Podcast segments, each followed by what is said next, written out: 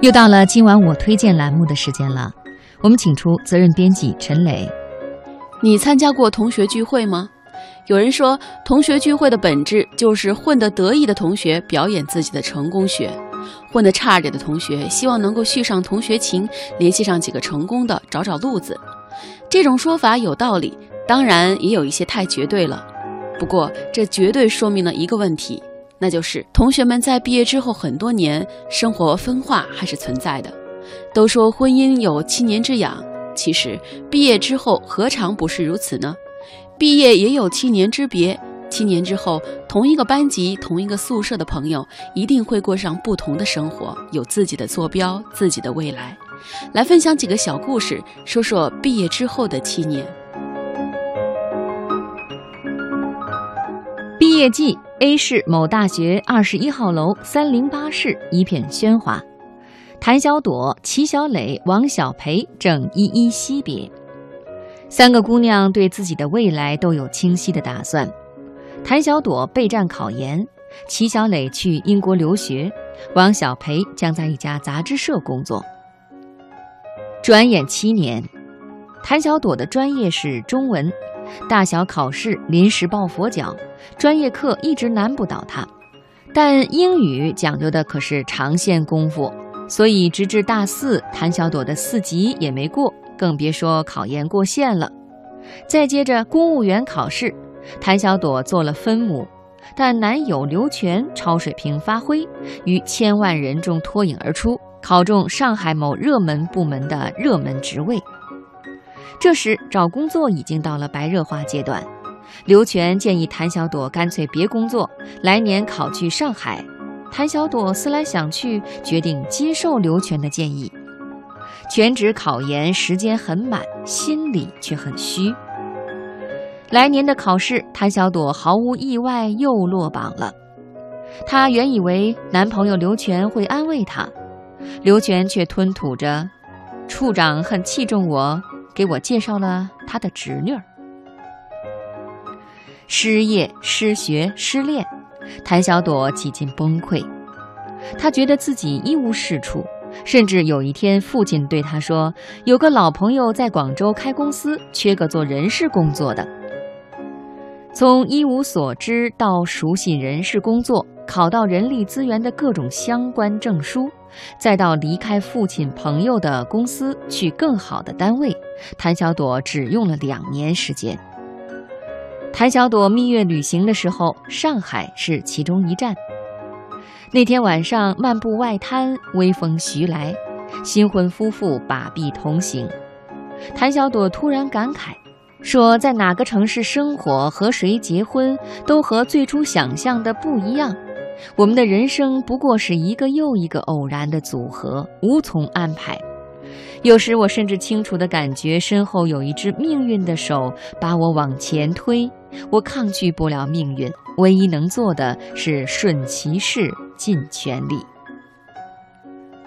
再来看看齐小磊，齐小磊是富家女，大学时代她的吃穿用一经亮相便引起围观。大四的时候，别人都为就业升学急得焦头烂额，他却悠闲自得。路早就铺好了，他要去英国留学，一年学语言，一年读硕士。回国后，齐小磊又被安排到父亲的公司上班。起初新鲜，久而久之，齐小磊便有些厌倦。偶尔，齐小磊会怀念大四在某中学实习时的点点滴滴。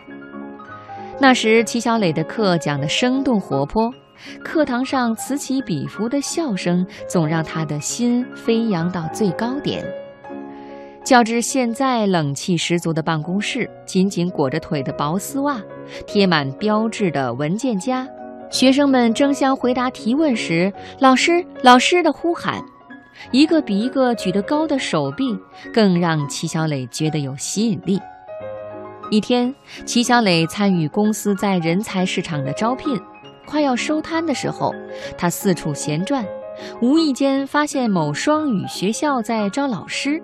齐小磊心一动，连夜写简历。第二天，齐小磊将简历投给了某双语学校。这家学校不缺语文老师，但齐小磊的留学经历被他们看中，接着便是面试、试讲和正式聘用。对于齐小磊来说，一切都像是在做梦。齐爸爸拿到齐小磊的辞职报告时，他大声斥责齐小磊胡闹：“你在那儿也干不了几天。”齐小磊和某双语学校签了三年约，仿佛与父亲也干不了几天赌气一样。三年之后，他又续签了。齐小磊捧回当地教坛新星证书的时候，回到家里满面春风。齐爸爸轻轻地哼了一声，表示这又有什么用？直至有一次，齐爸爸与客户吃饭，随意聊些家常。客户突然发现齐小磊就是自己孩子的老师，对齐爸爸肃然起敬，对齐小磊也是赞不绝口。齐爸爸颇有些自得。那天晚上，他对齐小磊说：“以后爸爸不说你辜负我的栽培了。”齐小磊刚备完课，他冲父亲一笑说：“我这辈子只为自己做过一次主，幸运的是我做对了。”我们最后再来看看王小培。七年来，王小培没挪过窝，自然这窝在外人眼里是个好窝。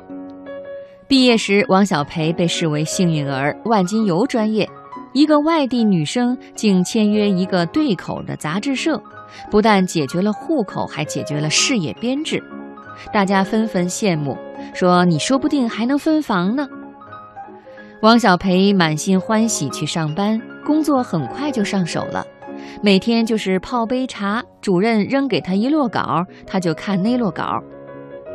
同学聚会，王小培总有意无意透露出事业单位的自豪与安心，仿佛整个社会在竞争，偏偏与他无关。大家一起谈薪酬，王小培就更得意了。他所在的杂志社挂靠某实权部门。福利待遇比同期毕业的同学高出好几个档次。好单位让王小培保持着优越感，但渐渐的，他发觉当初毕业时工作不怎么好的同学，反而有股冲劲儿。有人跳槽了，有人转行了，有人获奖了，有人升职了。即便在同单位，王小培也觉得他有点跟不上了。同样做编辑，一起去的同事中，林森已经开始独立策划选题。同样做编辑，比王小培晚一年进单位的露露，一边编稿一边写稿。几年了，王小培的日子和刚来杂志社的时候一样，不同的是，今年杂志社事业转企业，精简人员，重组机构，一时间人人自危，空降了一个新领导。新领导提拔林森做了新编辑室主任，露露辞职了，跳槽去一家业内著名的杂志。王小培有些茫然，昔日的优越感、安全感被一次改制摧毁的烟消云散。王小培想起几年前同事刘姐劝他的话：无论在什么地方，不做核心业务，都永无出头之日。当时刘姐意味深长，王小培却觉得她是瞎操心、充耳不闻、过他的小日子。这一刻却惆怅了，他的起点比一般人都好，但是他一直没跑。几年了，人人都跑出去老远，只有他还在原点。